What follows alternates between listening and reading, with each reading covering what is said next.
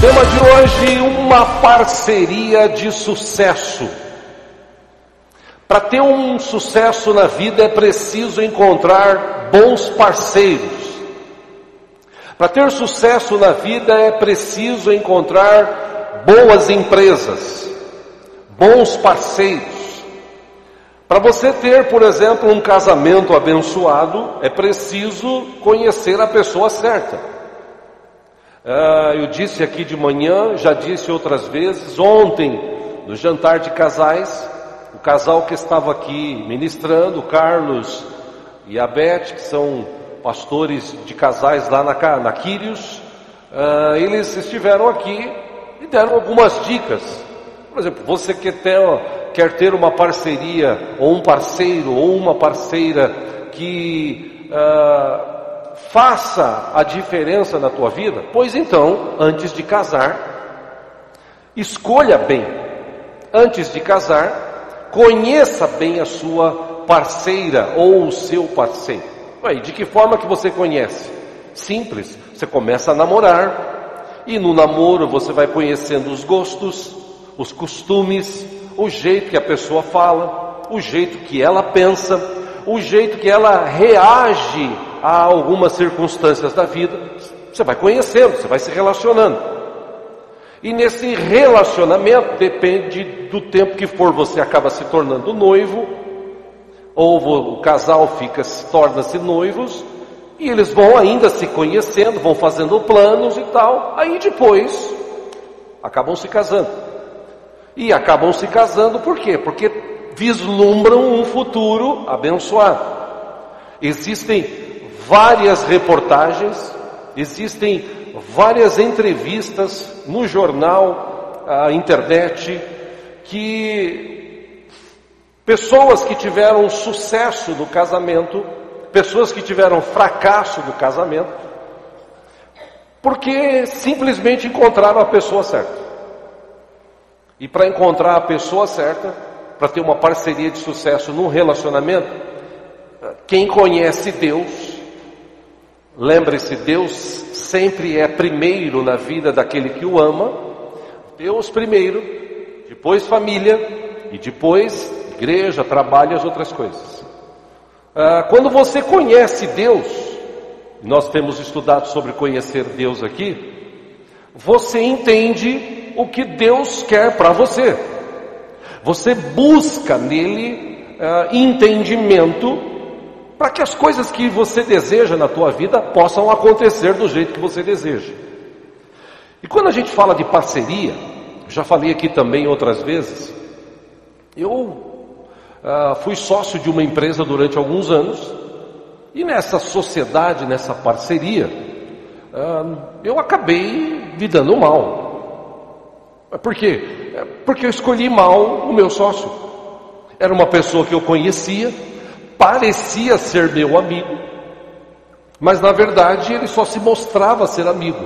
Na verdade ele, ah, ele usou da amizade que nós tínhamos para armar um plano e depois ir embora, ah, juntou um bom dinheiro e largou a bomba na minha mão e na mão da sua ex-esposa, que também era sócia.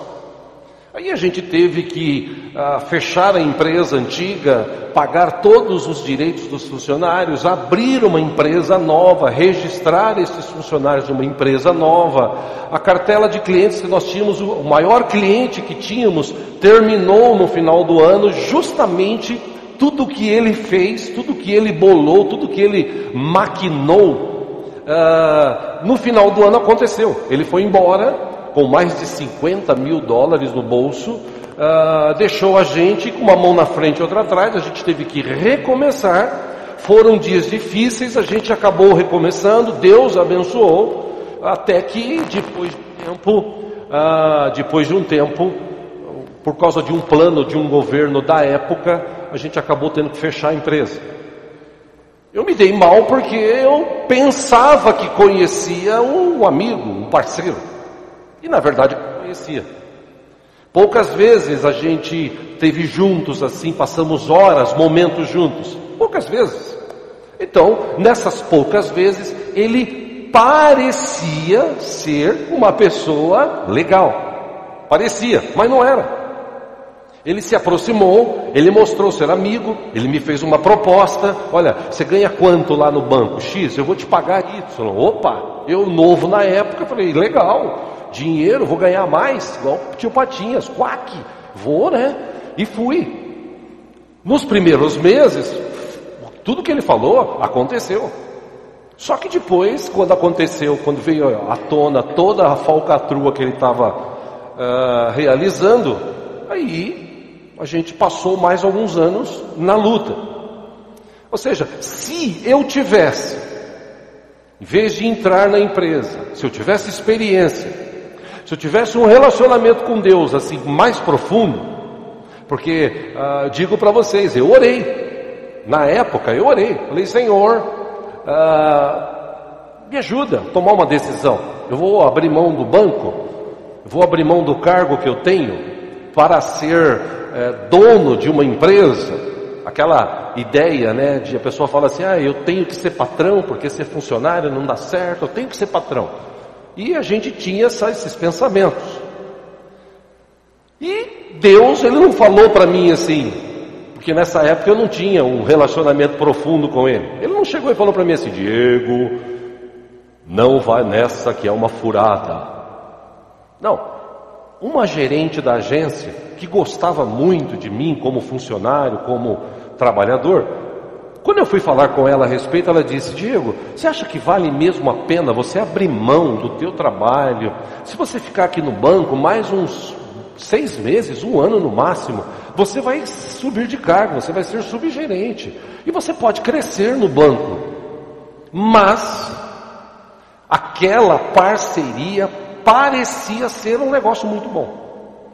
E eu acabei pedindo para ela, ela com muito amor e consideração acabou fazendo a dispensa, fui dispensado, recebi tudo que eu tinha direito e entrei nessa parceria e me estrepei. Quando vendi a empresa, eu tive que vender meu carro. Eu fiquei um ano sem carro. Eu fiquei sem dinheiro. Eu fiquei fazendo bico. Fiquei fazendo trabalhos aqui, trabalhos ali. Trabalhava na rádio. Uh, depois da rádio saía e fazia trabalhos fora. O Uber, Uber de hoje, em 96 96, 95, 96 já existia de uma outra forma. A gente carregava, transportava pessoas no carro. A minha irmã tinha um carro, acabou me emprestando para que eu pudesse ganhar um pouco de dinheiro para sustentar a família. Foi um tiro na água que eu dei. Por quê? Porque eu não conhecia o meu parceiro como deveria. Por que, que muitas empresas acabam hoje? Por que, que muitos casamentos, relacionamentos acabam hoje? Por que, que amizades acabam hoje? Simples, porque as pessoas não se conhecem. Elas acham que se conhecem. E para você firmar uma parceria com alguém, é importante você conhecer. Por isso que a gente está aqui estudando sobre conhecer Deus, conhecer a sua essência, aprofundar-se no relacionamento com Ele. E é incrível, quanto mais se fala disso no século 21, menos acontece.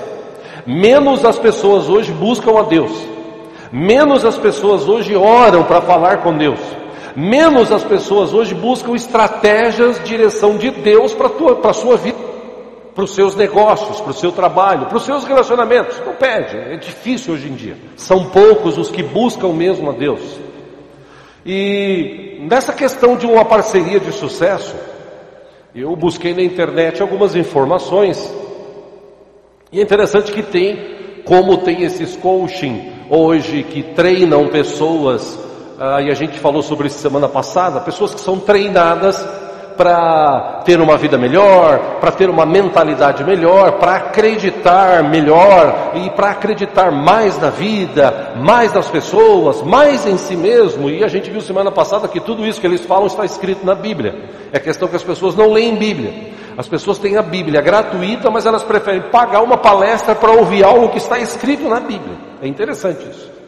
Enfim, ah, nesse tempo de tantos, de tantas palestras, de tantas dicas e tal, eu achei algumas interessantes que eu gostaria de repartir com os irmãos aqui. Então, dessas várias centenas que tem na internet, pincei algumas. Primeira delas, você precisa conhecer bem o seu possível parceiro. Antes de firmar uma parceria, você precisa conhecer bem. Esse não foi o meu caso. Eu acabei firmando uma parceria com alguém que eu não conhecia profundamente. E quando ele teve a oportunidade, ele acabou dando um chapéu e a gente acabou pagando por isso. Segundo, ah, para uma empresa crescer, para uma empresa ir para frente, para uma parceria ir para frente, existem as chamadas necessidades e promessas. Você firmou uma parceria com alguém, se você abriu uma empresa, por exemplo, se você se casou com alguém, você tem que deixar claro com essa pessoa eh, quais são as necessidades do casamento, da empresa, do produto e o que, que você pode falar a respeito disso. Que tipo de palavra, de promessa você faz. Que hoje em dia o que mais tem na internet são pessoas, empresas, inclusive, que se você buscar, por exemplo, tem um site, reclame aqui, se você entrar lá nesse site, você vai ver N reclamações de pessoas de N empresas, empresas grandes inclusive. Por quê? Porque promete algo e não cumpre. Promete que vai entregar dia tal, não entrega. Promete que o produto é bom e não é.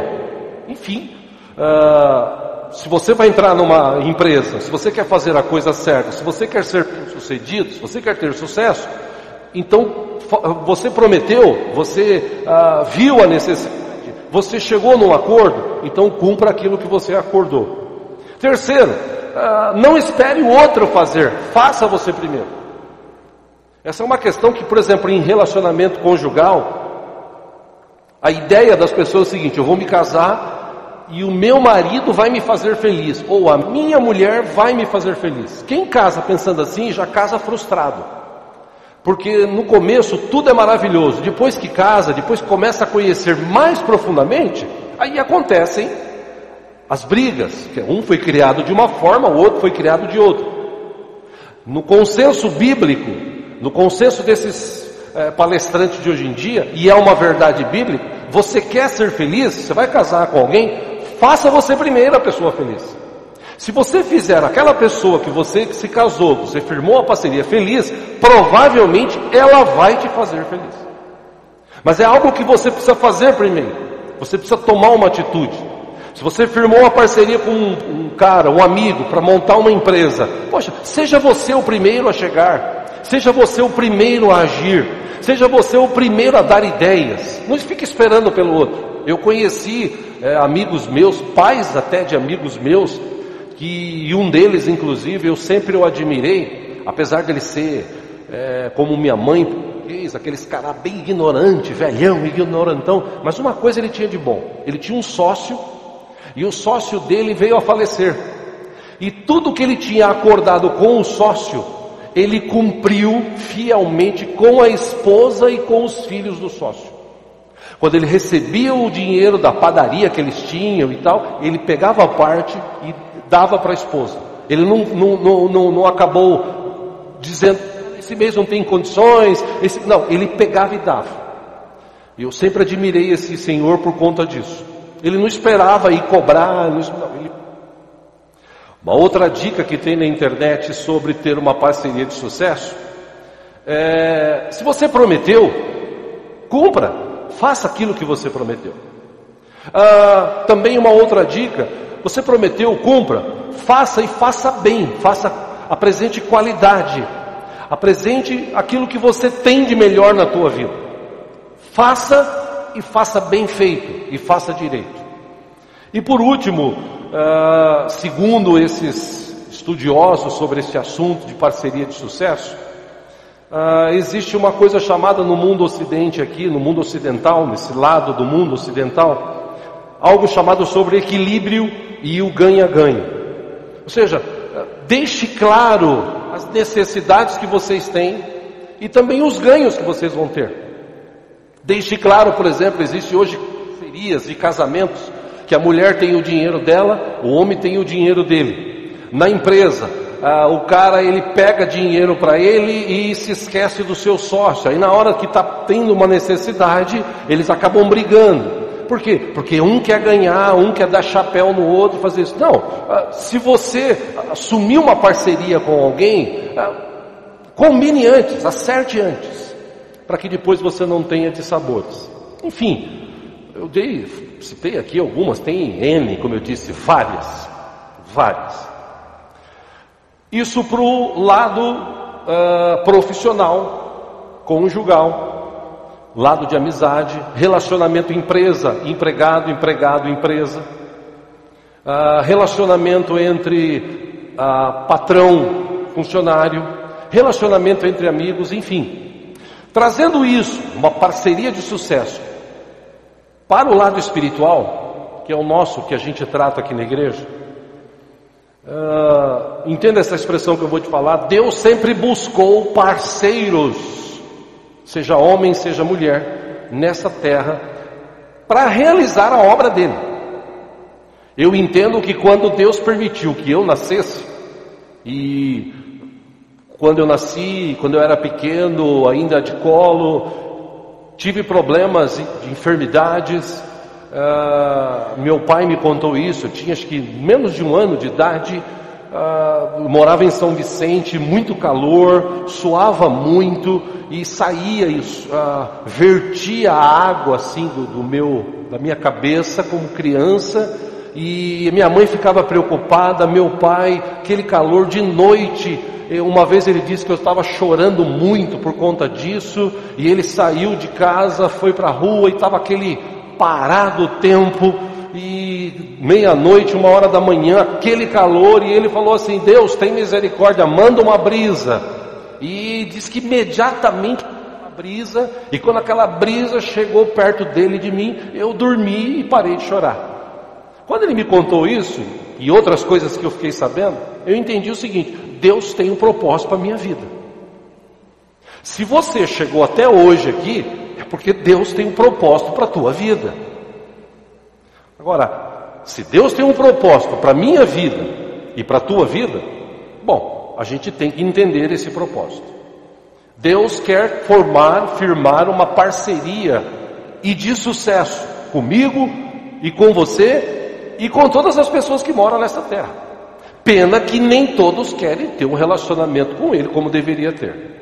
Entre tantos exemplos da Bíblia, eu gostaria de ler um texto com os irmãos, para a gente aprender algumas coisas sobre a vida deste irmão aqui do passado. Você trouxe a Bíblia, livro de Juízes, no capítulo 6.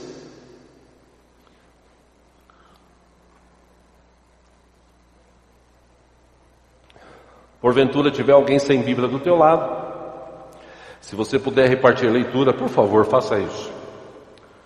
Juízes, capítulo 6.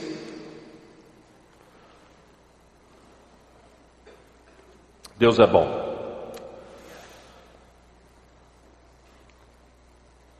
A partir do versículo 1, diz o seguinte: De novo os israelitas fizeram o que o Senhor reprova, e durante sete anos ele os entregou nas mãos dos midianitas. Versículo 2: Os midianitas dominaram Israel. Por isso os israelitas fizeram para si esconderijos nas montanhas, nas cavernas e nas fortalezas. Versículo 3: Sempre que os israelitas faziam as suas plantações, os midianitas, os amalequitas e os outros povos da região a leste deles as invadiam.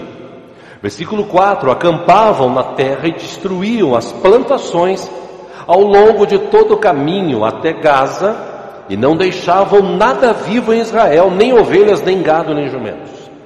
Versículo 5: Eles subiam trazendo seus animais e suas tendas e vinham como enxames de gafanhotos. Era impossível contar os homens e os seus camelos. Eles invadiam a terra para devastá-la. Versículo 6: por causa de Midian, Israel empobreceu tanto que os israelitas clamaram por socorro ao Senhor. Versículo 7: Quando os israelitas clamaram ao Senhor por causa de Midian, 8: Ele lhes enviou um profeta que disse: Assim diz o Senhor, o Deus de Israel: Tirei vocês do Egito, da terra da escravidão. Nove, eu os livrei do poder do Egito e das mãos de todos os seus opressores. Expulsei-os e dei a vocês a terra deles. Versículo 10: E também disse a vocês: Eu sou o Senhor, o seu Deus. Não adorem os deuses dos amorreus em cuja terra vivem, mas vocês não me deram ouvidos. Versículo 11. Então o anjo do Senhor veio, sentou-se sob a grande árvore de Ofra que pertencia ao Obiesrita Joás. Gideão, filho de Joás, estava malhando trigo num tanque de prensar uvas para escondê-lo dos midianitas. Versículo 12: Então o anjo do Senhor apareceu a Gideão e lhe disse: O Senhor está com você, poderoso guerreiro.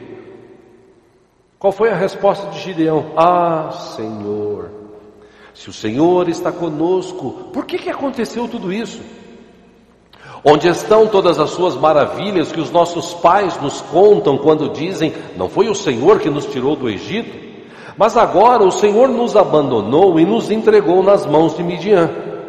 Versículo 14: O Senhor se voltou para ele e disse: Com a força que você tem, vai libertar Israel das mãos de Midian. Não sou eu quem o está enviando?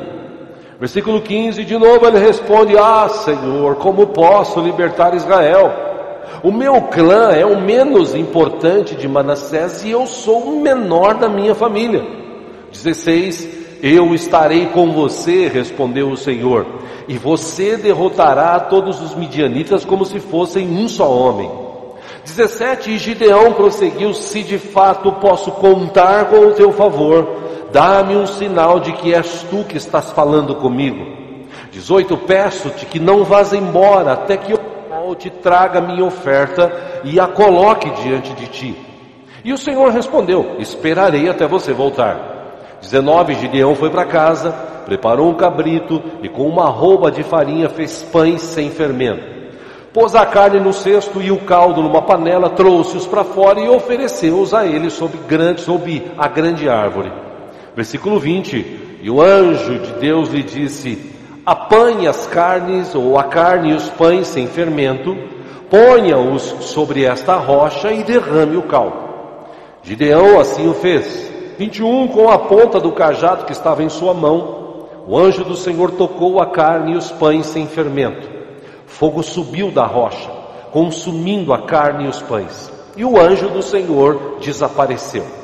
Versículo 22: Quando Gideão viu que era o anjo do Senhor, ele exclamou: Ah, Senhor soberano! Vi o anjo do Senhor face a face.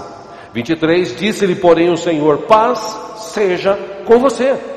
Não tenha medo, você não morrerá.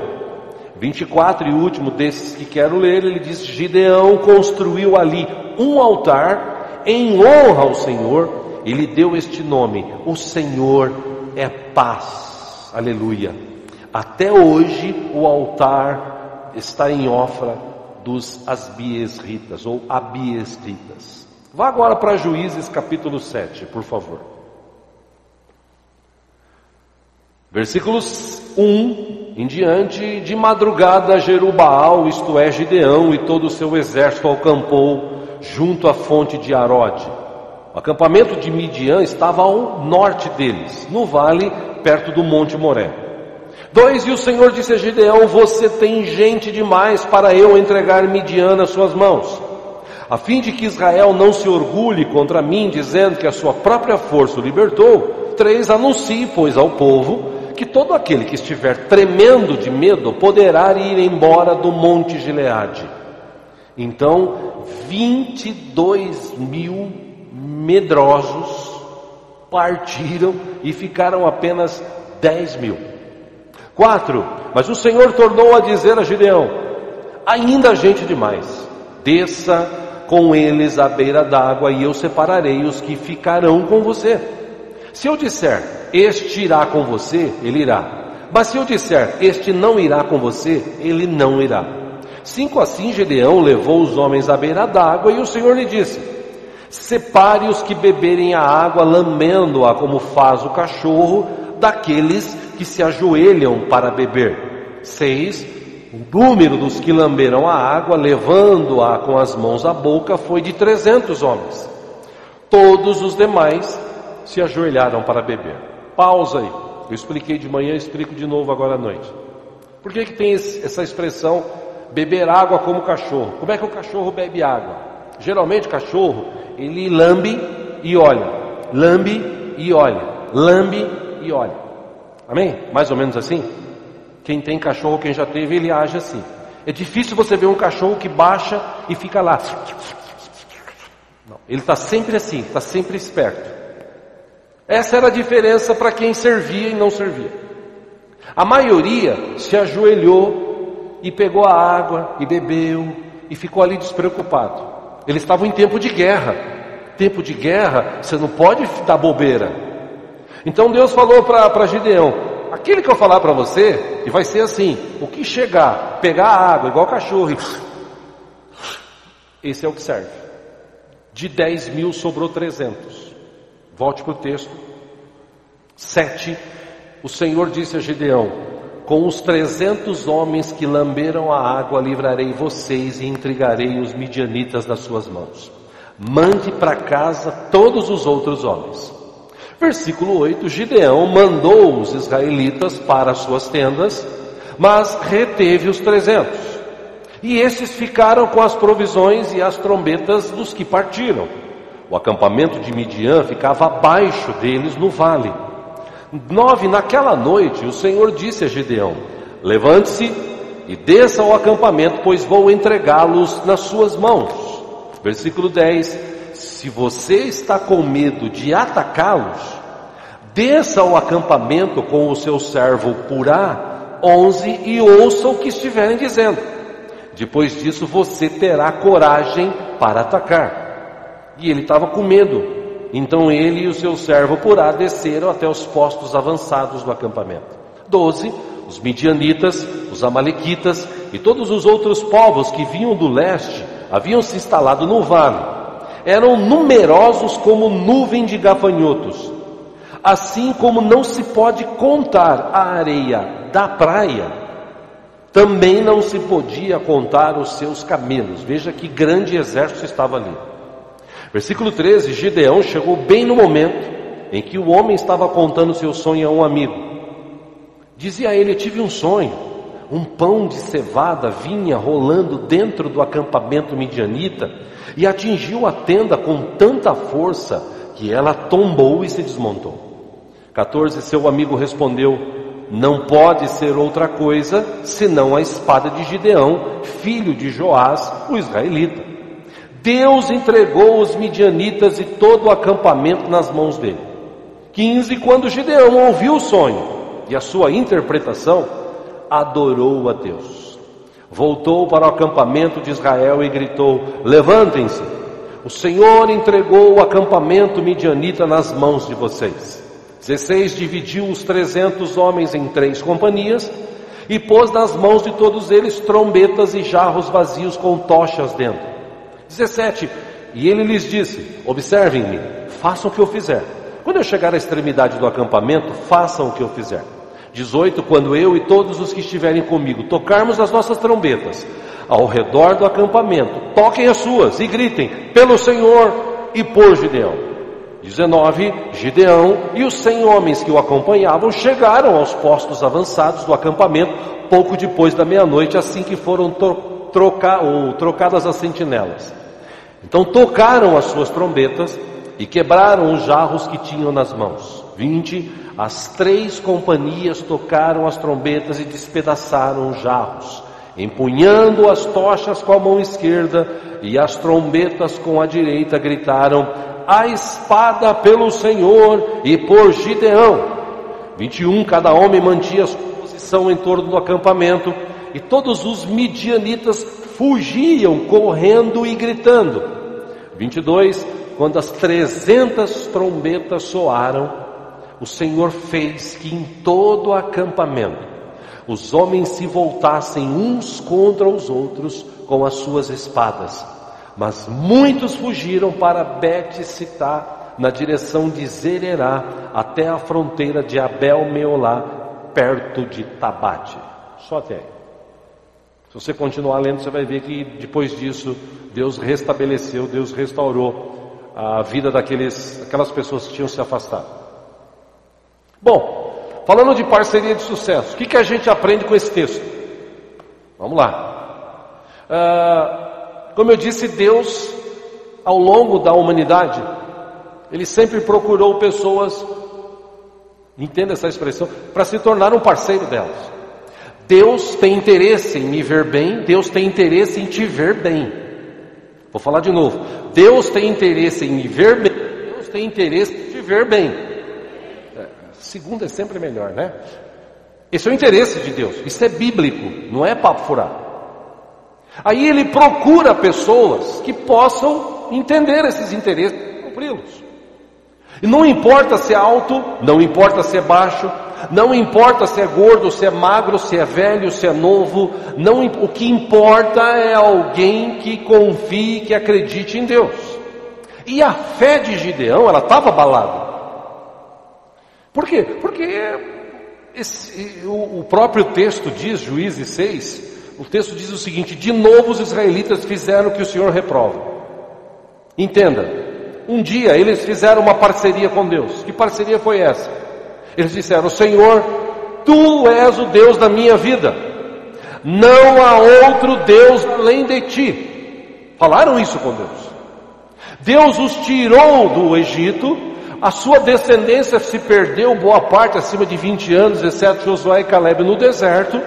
Abaixo de 20 anos eles entraram na terra prometida e quando foram entrar, Deus disse: Cuidado, quando vocês entrarem naquelas casas, quando vocês entrarem naquela terra, por quê? Porque o povo de lá, eles têm altares, eles adoram outros deuses, eles fazem sacrifícios, eles têm alguns costumes que eu, como Deus, não gosto. Então é por isso que eu estou tirando eles de lá e estou dando para vocês. Então quando vocês entrarem lá, toma cuidado. Aí o povo falou: Amém, graças a Deus, tu és o nosso Deus. E entraram. Só que com o passar do tempo, a gente está vivendo isso hoje no século 21. Com o passar do tempo, a pessoa vai dizendo o seguinte: ah, acho que já não é tão errado mais é, ver aquela cena na televisão. Ah, eu acho que já não é tão errado mais, como dizem hoje. Hoje em dia dizem que tudo é normal, né? Ah, hoje em dia é normal. Homem com homem, mulher com mulher. Ah, hoje em dia é normal. Normal o cara roubar. Hoje em dia é normal o cara dar um chapéu no outro. Hoje em dia é normal contar mentira. Hoje em dia é normal fazer sexo ilicitamente. Antes do casamento. Não, não é normal. Isso pode ser comum hoje em dia. Normal não é. A palavra normal vem de norma. E a norma é: não faça isso. Se você quer ter uma vida abençoada por Deus, existem alguns princípios que estão descritos na palavra que eu e você precisamos cumpri-los. Se a gente aprender a cumprir, é impossível Deus não nos abençoar. Gideão era um desses caras que estava ali e ele não, não se desviou, mas porque a maioria tinha feito o que o Senhor reprovava, Deus permitiu que os midianitas, que os outros povos da região viessem, e olha gente, como diz o texto, era muita gente. Eles ficaram com medo. Eles foram arrancados das suas cidades, eles foram morar em cavernas, no, nos altos dos montes, que na região onde eles estavam era um vale. Eles saíram de lá, eles foram expulsos do lugar que Deus tinha dado para ele. Por quê? Falei aqui já e repito novamente. Isaías fala sobre isso. Isaías tem um texto que ele, o povo da época pergunta: Isaías, por que, que Deus tirou a mão de cima da gente e não está abençoando mais? Isaías respondeu: Deus falou o seguinte: Ele não tirou a mão, a mão dele continua estendida. Agora vocês, por causa dos seus pecados e das suas ações, vocês saíram debaixo da mão de Deus. Vocês precisam se arrepender, pedir misericórdia e voltar para debaixo da bênção do Senhor. Amém? Lembra da história de Jó? Quando o diabo se apresenta diante de Deus, ele diz o seguinte: Deus fala, Você viu meu servo Jó? O diabo fala, Sim, eu vi. Você viu o homem reto, justo, íntegro, se desvia do mal, teme a Deus. Aí o que, que o diabo falou? Claro, o Senhor abençoou o cara e pôs uma cerca na vida dele que ninguém pode fazer nada. Ou seja, quando você está vivendo debaixo da bênção de Deus, da proteção de Deus, cumprindo o que a palavra diz, fazendo o que o Senhor aprova, é impossível o diabo tocar A própria Bíblia diz que quem está em Cristo, quem vive com Cristo, quem tem relacionamento com Cristo, o diabo não toca. Ele não pode tocar na minha vida, a não ser que Deus permita. Ou se eu abrir uma brecha, aí ele entra e faz o que ele tem que fazer. Ok? Gideão, ele tinha a sua fé abalada e medo. Está com medo de morrer. Até o dia que se apresenta lá um anjo que veio e fala: Olha, ah, a gente entende, claro, que era o próprio Deus, e ele disse o seguinte: Ô Gideão, é, vai nessa tua força, vai libertar o povo. E ele fala o seguinte: escuta, o Senhor, tipo assim, o Senhor está vivo? Porque a gente ouviu que lá no Egito o Senhor fez tantas maravilhas e parece que agora o Senhor não faz mais nada.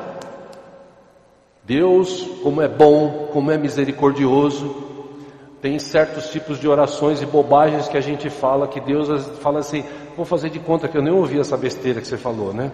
Porque tem oração que a gente faz que são orações tolas. Eu me lembro do pastor Lucena, que esteve aqui anos atrás, ele disse: Ainda bem que Deus não leva em conta algumas orações. Que teve gente que já falou assim: Ah, Senhor, eu quero morrer. Era bom que eu morresse.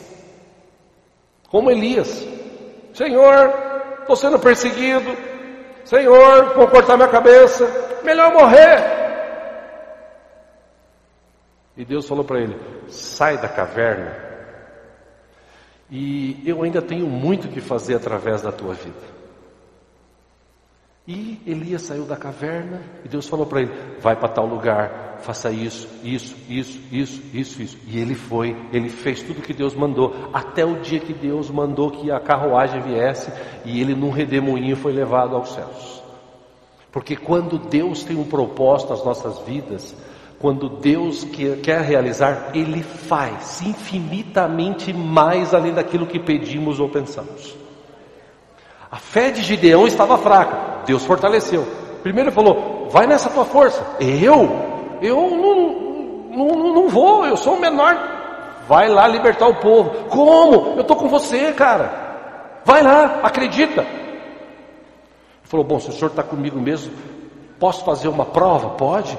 Ele foi lá, pegou lá um carneiro, uma ovelhinha, pegou um pão, fez farinha, fez pão, trouxe, apresentou um sacrifício. Aí o anjo toca com a vara que ele tinha, sobe fogo, queima. E ele fala: ah, Vou morrer porque eu vi o anjo do Senhor. Deus fala para ele: Não, você não vai morrer, filho. Você não está entendendo. Eu que estou contigo. Eu que cuido da tua vida. Então tá bom. Aí se você continuar lendo Juízes 6, ele faz prova ainda do Senhor. Que ele precisava disso. Ele estava com medo. Até eu estaria com medo em toda aquela situação. Ele faz uma prova e fala assim: Senhor, eu tenho aqui uma, uma lã de ovelha. Eu vou fazer o seguinte: eu posso? Pode? O que, que você quer? Eu vou colocar aqui, fora, no monte aqui. Quando vier o orvalho da noite, eu gostaria que molhasse tudo em volta, menos a lã. Aí no outro dia ele foi, a lã sequinha e tudo molhado. Poxa, só com isso, eu já falei assim: Deus é bom, Deus está comigo. Sim ou não? Para ele não. Ele fala, Senhor, posso fazer uma outra provinha? E Deus é bom, né, irmãos? Que se fosse o pastor já tinha dado um peteleque e mandado embora. Mas Deus é bom, Deus ama a gente, Deus tem misericórdia, né? Pois não, Gideão, agora eu queria o contrário, Senhor. Eu queria que o orvalho molhasse só a lã e em volta ficasse seco. Aí no outro dia ele vai lá ver a lã toda molhada e tudo seco. Ai, agora o Senhor está comigo. Mas estava comigo assim, o Senhor está comigo, será? Aí Deus fala para ele assim: estou com você sim, inclusive você tem muita gente. De 32 mil, tem 22 mil que não serve, está com medo. Manda eles embora, manda eles voltar.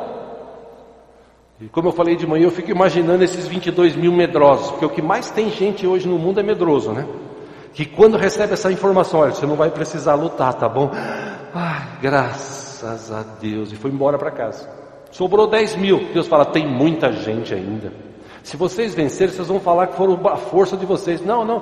Faz o seguinte: faz isso, isso, isso. Negócio da água tal. Sobrou 300. Com 300 eu vou dar a vitória para você. Aí ele fica imaginando assim, né? Sabe aquele negócio que você fala aleluia da boca para fora? Você fala aleluia, glória a Deus, mas lá dentro você fala assim: será? É igual quando o pastor fala: vem aqui que eu vou orar por você, Deus vai te curar. Aí ele vem: aleluia, será? Aleluia, será? Chega aqui na frente, o pastor está orando e aí, será, será, será? Era a vida dele. E como Deus conhecia o pensamento, Deus falou para ele: você ainda está com dúvida? Vai lá e ouve. Aí ele ouviu os caras conversando. Olha, eu tive um sonho, e nesse sonho era um pão que vinha assim, que descia e pá, batia na tenda principal, arrebentava. E esse sonho, a interpretação que eu tenho é que Deus deu a vitória para Gideão e o povo deles. Aí Gideão falou: opa, agora sim. Foi, cercou o local. O texto diz que eles começaram a tocar as trombetas. Eles gritaram: pelo Senhor e por Gideão tocaram as trombetas, quebraram, acendeu aquelas tochas, aí o povo que estava embaixo, o exército que parecia, não dava para contar, de tantos camelos, de tantos homens que estavam ali, eles olham um para o outro e ficam, e agora nós vamos morrer, o que está acontecendo? E eles saem correndo e um acaba matando o outro, tem várias mortes de um matando o outro, a maioria foge, corre e vai embora, por quê? Porque o Senhor pôs a mão, o Senhor tem poder para fazer qualquer coisa. Gideão voltou para sua casa, Gideão falou com o povo, o povo foi restabelecido, o povo voltou a ter relacionamento com Deus. Algumas coisas interessantes que eu quero compartilhar com os irmãos aqui. Deus, ele, a capacidade que Deus tem, a gente não consegue mensurar, a gente não consegue entender. A capacidade que Deus tem, a sabedoria que Deus tem, o poder que Ele tem nas mãos, a gente não consegue imaginar. Por mais que você olhe para o universo, por mais que você olhe para, para o sol, lua, para as estrelas, você não consegue imaginar o poder e a força que esse Deus tem. A capacidade que ele tem de criar coisas que é infinita. A, a nossa mente é finita, mas a capacidade de Deus é infinita. Por isso que Paulo, escrevendo à igreja de Éfeso, ele disse: Deus é capaz de fazer infinitamente mais além daquilo que pedimos ou pensamos. É incrível. E qual foi a estratégia de Deus para Gideão? Não adianta, por exemplo, tem igrejas hoje que fala assim: é, hoje tem aquele culto de o pastor com 318 lá de Abraão, 318 valentes de Abraão, nós vamos orar e tal. Meu, isso aí foi para Abraão. Tem igreja que fala assim: hoje vai ter o culto do pastor, mais 300 corajosos que vão orar. Isso foi para Gideão. Parece que Deus não tem mais estratégia. Parece que Deus não faz mais nada. E Deus tem a capacidade de fazer infinitamente mais. A questão é encontrar gente que creia. E se você não crê, Deus ainda vai investir em você, Deus ainda vai falar no teu coração, Deus ainda vai trazer fé para a tua vida, Deus vai levantar pessoas para colocar do teu lado e se precisar, vai aparecer e vai falar para você: escuta, eu estou contigo, creia em mim. A última palavra não é do médico, a última palavra não é do patrão, a última palavra não é do bandido, a última palavra não é da outra pessoa, a última palavra vem de Deus. Se você conhece Ele, se você tem uma parceria com Ele, foi o que aconteceu com Gideão. Ele acreditou, ele fez prova. Poxa, eu posso fazer prova? Lógico. Quando a gente fala de dinheiro, quando você fala de dinheiro na igreja, as pessoas ficam assim: ai meu Deus, dinheiro. Ai, eu tenho que dar dízimo, eu tenho que dar. Não, você não tem que dar nada. Quando você tem uma parceria com Deus, você sabe que os 10% que você dá, a oferta que você der, Deus te dá muito mais. Ele é dono da prata e do ouro. E por que, que você dá? Porque você conhece, você sabe que Ele nunca vai deixar faltar. A questão é não conhecer. Gideão ele aprendeu algumas coisas maravilhosas aqui. Agora imagine, meus irmãos, o que Deus fez através de Elias, o que Deus fez através de Eliseu, o que Deus fez através de José, o que Deus fez através de Ezequiel, o que Deus fez através de Isaías, Jeremias, o que Deus fez através de Oséias, de Ageu, o que Deus fez através de Ruth, através de Esther, O que Deus fez através daqueles onze discípulos, doze, mas um acabou negando e morrendo, traindo. Mas os outros onze, o que Deus fez através deles, foram coisas tremendas, impressionantes. Pois esse mesmo Deus de lá é o mesmo Deus que está vivo hoje, tem todo o poder nas mãos e está aqui nessa noite comigo e com você. A questão aí é nós entendermos algumas coisas aqui que eu quero que você abra a mente para isso. Lembra-se daqueles exemplos de parceria que eu dei no começo? Vou pegar um gancho para entender algumas coisas aqui em nome de Jesus. Primeiro, eu disse: conheça bem o possível parceiro. Tem muita gente que vem para a igreja aí para resolver problema financeiro, uh, emocional, enfermidade, ele, o que, que eu tenho que fazer? Ou então, tipo assim, eu quero ir para o céu, eu quero ir para o céu. O que, que eu tenho que fazer para ir para o céu? Você tem que aceitar Jesus. Sempre, eu achei sempre uma, uma expressão errada de aceitar Jesus. Não, pera um pouquinho, a gente recebe Ele, é Ele que aceita a gente. Então, você tem que aceitar Jesus e ser batizado. Aí você não vai mais para o inferno. Ah, então eu vou aceitar Jesus e ser batizado. Mas ele nem conhece quem é Jesus. Ele não tem intimidade. Ele não se aprofunda. E você quer conhecer Jesus? Quer conhecer Deus? Leia a palavra. Deus vai te revelar coisas tremendas através da sua palavra sobre Ele mesmo. Mas não, as pessoas não conhecem. Então elas vão para a igreja. Ah, o que eu tenho que fazer para ter uma vida abençoada? Ah, você tem que fazer um sacrifício. Você tem que dar teu tudo. Ah, é? E onde está escrito na Bíblia? Não, teve uma vez que ah, Abraão, ele deu o seu tudo. Ah, é? É, ele deu o seu tudo. Ele deu seu filho, o único filho. Ele foi lá e fez aquele sacrifício. Deu tudo que ele tinha, o melhor que ele tinha. Ah, é? É. Ah, então eu vou dar meu tudo pessoa não conhece Bíblia, ele acaba fazendo isso. Só que na hora H de tudo, Deus falou para ele: não precisa. Eu vi que você é fiel, eu vi que você me ama, não precisa matar o seu filho. Apareceu um cordeirinho e eles sacrificaram em louvor e adoração a Deus. E isso esses caras não falam, porque eles querem pegar mesmo tudo da pessoa. Quando você conhece Deus, quando você firma, entenda essa expressão, uma parceria com Deus, você sabe aonde você está entrando.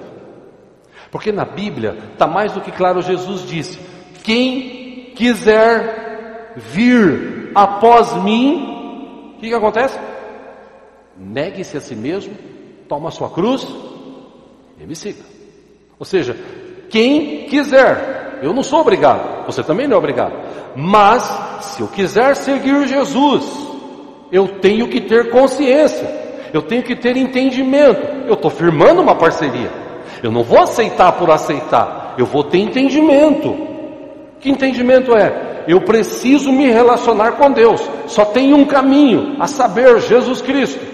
Então eu tenho que recebê-lo. De que forma? Entendendo por que, que ele morreu na cruz. Entendendo por que o sacrifício dele foi importante. Quando eu entendo isso, eu falo, realmente, eu não tinha como pagar pelos meus pecados, mas Jesus pagou pelos meus pecados na cruz do Calvário. O sangue de Jesus derramado me purifica de todo o pecado. Então agora eu posso entrar na presença de Deus, porque o sangue de Jesus está sobre a minha vida. Uma vez que eu tenho entendimento disso, opa, então eu quero firmar essa parceria. Que mais? Existe tem alguns mandamentos existem alguns princípios. Se você se submeter a ele, você vai ser abençoado, você vai ter muito sucesso na tua vida. Existe, ah, por exemplo, o texto da palavra de Deus que diz o seguinte: submeta-se debaixo da potente mão de Deus, resista o diabo e ele fugirá de vós. Então, tem alguns princípios, eu preciso cumprir esses princípios. De que forma que eu cumpro? Parceria. Senhor, o senhor está vendo o que eu estou fazendo. É igual o dízimo. Dízimo lá em Malaquias capítulo 3, a Bíblia diz o seguinte: traga, traga dízimos e ofertas à casa do tesouro para que haja mantimento. E a única coisa que Deus fala assim, depois faz prova de mim. Se eu não vou abrir as janelas dos céus com bênçãos tal sem medida, e ainda vou repreender a ação do devorador para que não consuma o fruto do teu trabalho. Ou seja, essa parceria Eu chego em Deus e falo assim: Senhor, o senhor viu que eu entreguei o dízimo, né? Eu fui fiel. Deus vai falar: Sim, eu vi. Você está fazendo prova? Pois eu vou te abençoar. E Deus abençoa. Inclusive em tempos de crise, quanto mais fiel você for, mais Deus vai te abençoar. Entenda isso, eu já falei sobre isso aqui. Nesse caso, se você conhece o seu parceiro, se você conhece Deus, você confia nele. Então você começou bem uma parceria. Segundo, nessa questão de necessidades e promessas. Você não precisa ficar fazendo promessa ou pagando promessa para Deus. No dia que você o recebeu como Senhor e Salvador, você entendeu aquilo que você precisa fazer e aquilo que Deus faz. Você entendeu? Então você, você cumpre com as tuas promessas. Senhor, eu prometi, levantei a mão um dia e disse assim: O Senhor é o Deus da minha vida, perdoa os meus pecados. Eu entendi que eu sou pecador, me perdoa. Escreve o meu nome no livro da vida, Senhor. A partir de agora, minha vida é tua. Entrego a minha vida ao Senhor e eu vou seguir a ti. O que, que você fez? Uma promessa que tem 20, quase 22 milhões no Brasil que quebraram fizeram essa promessa um dia e viraram as costas para Jesus. Ou seja, se você está entrando numa parceria, faça consciente. Ah, em Salmos 37, com a ajuda dos irmãos lá, versículo 5 diz: entrega o seu caminho ao Senhor, confia nele, e ele agirá. Eu preciso entregar, eu preciso confiar. Se eu entregar, se eu confiar, Deus vai agir. Amém, irmãos? Fala para a pessoa que está do seu lado, meu irmão, nosso Deus é bom. Muito bem. Terceiro, faça primeiro. Faça primeiro. Ah, eu estou esperando Deus agir. Faz você primeiro. Por exemplo, naquele episódio que Jesus vai ressuscitar Lázaro, Jesus, ele, ele disse o seguinte: escuta, tira a pedra. Ou seja, o que eu tenho que fazer do meu lado de parceria, eu vou fazer. Eu vou fazer a minha parte. Se eu tiver que trabalhar, eu vou trabalhar. Vou trabalhar honestamente. Mesmo que aconteça, vou trabalhar honestamente. Como eu disse lá atrás, eu tive que vender a minha empresa, eu saí com uma mão na frente e outra atrás, eu vendi meu carro, eu paguei o direito de todos os funcionários. Eu disse, eu prefiro pagar o direito de todos eles do que eu viver bem e eles viverem mal. Porque eu tenho um Deus e Deus supre a minha vida. Demorou um ano para acontecer, mas nesse um ano eu continuei fazendo a minha parte. Fui fazer bico, fui procurar trabalho, fui fazer isso, aquilo outro, até que um dia Deus preparou um outro, um outro amigo que veio e falou: pô, estou precisando de um cara como você. Estou querendo abrir uma loja, preciso de um cara como você, cara que sabe gerenciar, cara que tem visão, preciso. Tudo bem, tudo bem, eu vou te pagar X, ótimo. Deus abriu uma porta. E lá quando eu estava trabalhando, Senhor, o que, que eu faço? Deus começou a dar estratégia, faz isso, faz aquilo, faz aquilo outro. Por exemplo, a gente trabalhava com fotos, foi a última empresa que eu trabalhei de fotos. E quando eu gerenciava, tinha um, um japonês lá na, na, na, rua, que quando a gente abriu a loja, ele já ficou naquela, é, tal. Aí ele queria concorrer, ah, vou concorrer e tal. Aí eu falei, falei com, com um cara que, esse amigo meu, disse, ele falou, cara, você tem carta branca, faz o que você quiser. Aí eu consegui um distribuidor que vendia filmes na época mais barato, quase que pela metade do preço. Compramos um lote assim de mil filmes, porque ele tinha dinheiro para investir, e começamos a vender. Tipo assim, custava 10 na loja do cara, a gente vendia 6. O que, que aconteceu? Todo mundo foi lá comprar por 6. A revelação, o cara cobrava 20, 19, 20 reais, a gente cobrava 12. A turma ia revelar lá. Aí começou a aparecer fotógrafos que faziam casamentos, gente, a loja começou a crescer. Até esse cara, aonde ele revelava, era mais caro que a gente, ele começou a revelar com a gente depois de uns três anos. Porque Deus dá estratégia, Deus abençoa. Com Gideão, Deus deu a estratégia seguinte: você precisa só de 300. Você não vai precisar fazer nada. Você vai precisar ficar num lugar. Você pega esses homens, confia, estou com você. Vai lá, toca a trombeta, quebra a jarra, a luz vai, a tocha que está dentro vai aparecer. Os caras vão ver tocha, corneta, vão falar que o mundo está acabando e vão se matar. E foi o que aconteceu. Estratégia de Deus, parecia loucura. Mas quando Deus faz, Deus faz infinitamente mais além daquilo que pedimos ou pensamos. É o nosso Deus. Terceiro, entrega aquilo que você prometeu. Ou seja, como eu disse, se deu a sua palavra, honre a tua palavra. Honre a tua palavra.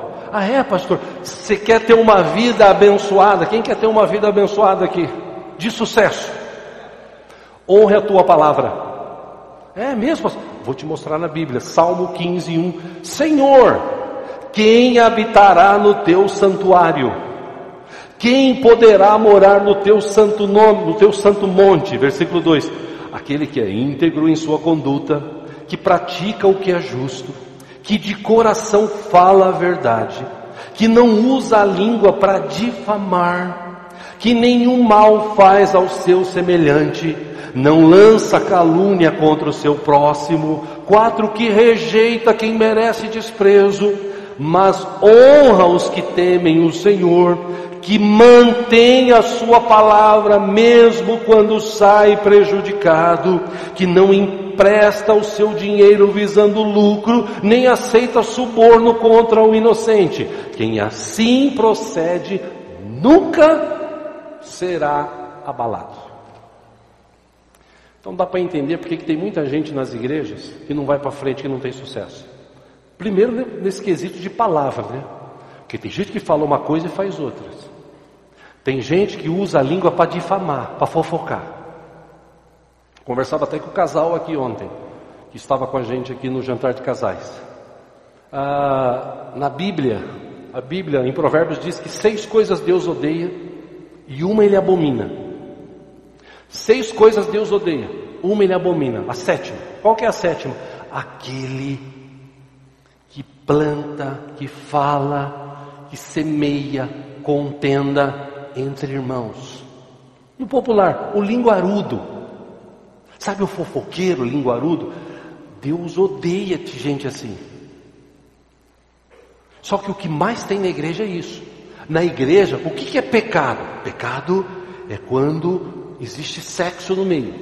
Ai, aquele pastor, aquele irmão pecou, aquela irmã pecadora. Mas o, o linguarudo que está falando, o pecado dele é pior do que aquele. Por isso que muita gente na igreja não vai para frente. Porque ele foi chamado para falar coisas boas. Ele foi chamado para se colocar no seu lugar. Eu não sou melhor do que você, nem você melhor do que eu. Todos nós pecamos.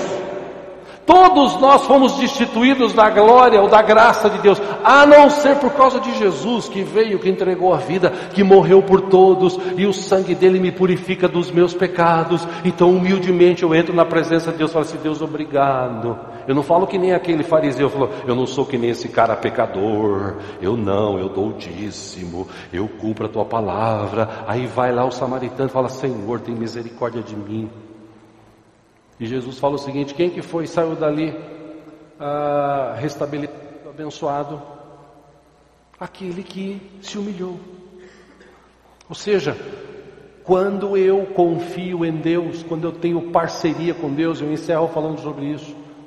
Essa parceria que eu tenho com Deus, eu confio, eu dependo, eu honro a minha palavra.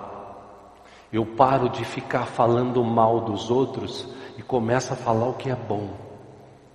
Eu, minhas atitudes, a minha ação são diferentes. Por quê? Porque eu quero ter uma parceria de sucesso, eu quero ter uma vida abençoada. Por último, ou penúltimo, essa questão de qualidade. Quando eu falei de qualidade, caso o acordo envolva a troca de serviços, faça a sua parte o melhor possível.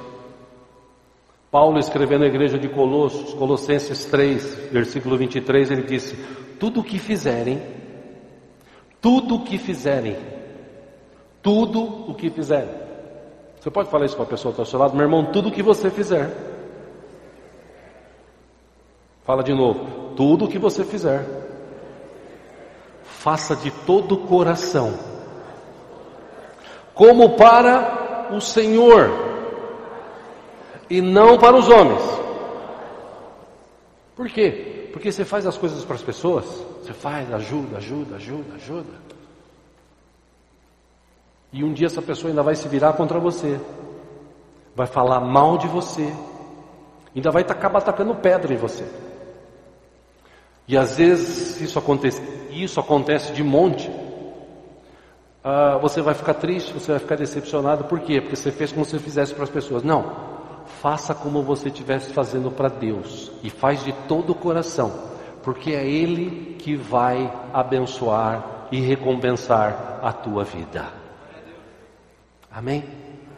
Agora sim, por último, equilíbrio e o ganha-ganha aqui de forma madura e transparente, quando ambos os lados deixam claro as suas necessidades, suas intenções, suas promessas, eles definem a parceria, eles fazem a sua parte entregando aquilo que se prometeu, eles vão além, fazendo mais e dando melhor. Quando existe isso, tudo isso, existe um equilíbrio claro na relação entre o dar e receber, resultando assim no real termo exaustivamente debatido aqui no Ocidente que chamamos de ganha-ganha. Todo mundo quer ganhar, todo mundo quer ser abençoado, todo mundo quer ter sucesso. Ah, legal, ótimo. Como eu vou ter sucesso? Josué, versículo, capítulo 1, versículo 8. Quando Josué assumiu o lugar de Moisés, Deus disse para ele: Não deixe de falar as palavras deste livro da lei e de meditar nelas de dia e de noite. Vou fazer uma pergunta aqui Perguntinha. Quem leu a Bíblia essa semana aqui todos os dias? Você pode levantar a mão? Obrigado pela sinceridade. O texto diz: medite, não deixe de falar nessas palavras, de meditar nelas de dia e de noite, para que você conheça, né? E cumpra fielmente o que está nele escrito. Só então os seus caminhos prosperarão e você será bem-sucedido. Teve alguém que ficou essa semana que passou um dia sem assistir televisão? Levanta a mão. Um, dois, três, quatro, cinco, seis. Um dia só sem assistir. Você vê como é que é? A gente assiste televisão todo dia. A gente mexe na internet todo dia.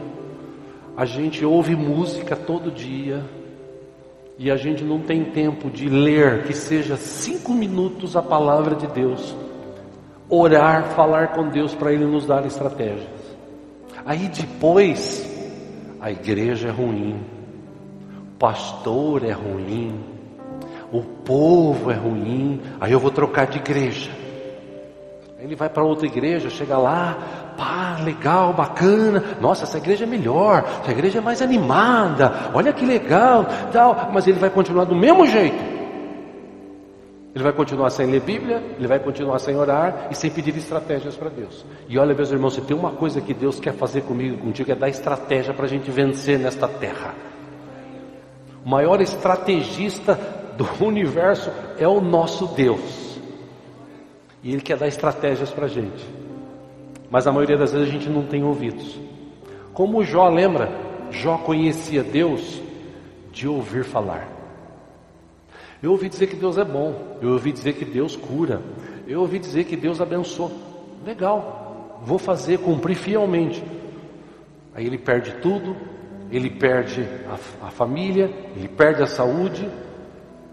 Aí a mulher questiona, os amigos questionam, aí ele quer tem um tete a tete com Deus, ele fala coisas para Deus, Deus ouve, Deus aparece, responde, e quando ele ouve Deus, ele fala assim: Senhor, antes, antes eu te conhecia de ouvir falar, agora os, eu te conheço de andar contigo, os meus olhos te veem, então eu me arrependo, tem misericórdia de mim, agora eu vou me colocar no meu lugar, porque eu sei que o Senhor é Deus. Jó conhecia Deus de ouvir falar, quando ele teve o um encontro com o Senhor, ele começou a conhecer Deus de Deus falar com ele. E os 140 anos que ele teve depois que Deus restabeleceu a sua vida foram maravilhosos. Ou seja, Deus tem estratégia, Deus tem sucesso, uma parceria de sucesso, se Ele me permite falar sobre isso, para mim e para você. A parte dele, a Bíblia diz que Ele é fiel que Ele cumpre a Sua palavra. Então, se eu me submeter à Sua palavra, se eu cumprir a Sua palavra, é impossível a bênção dele não vir sobre a minha vida. Amém, irmãos? Dá para entender porque que muita gente que está na igreja não vai para frente? Sim ou não? Que a gente tenha uma parceria de sucesso com o Senhor, que a gente se submeta, que a gente conheça, que a gente fale, que a gente ore, que a gente ouça. Eu tenho certeza que a tua vida, nesse ano ainda, eu profetizo isso sobre a tua vida se você tomar um posicionamento hoje. Nesse ano ainda, 2019, Deus vai mudar a história da tua vida. Pastor, mas eu tô. Deus vai mudar a história da tua vida. Mas e aquela enfermidade? Deus vai mudar a história da tua vida. Mas e aquele problema? Deus vai mudar a história da tua vida. Busque o Senhor enquanto se pode achar, e Ele vai mudar a história da tua vida. A partir de hoje, eu profetizo isso em nome de Jesus. Vamos ficar em pé, vamos orar juntos.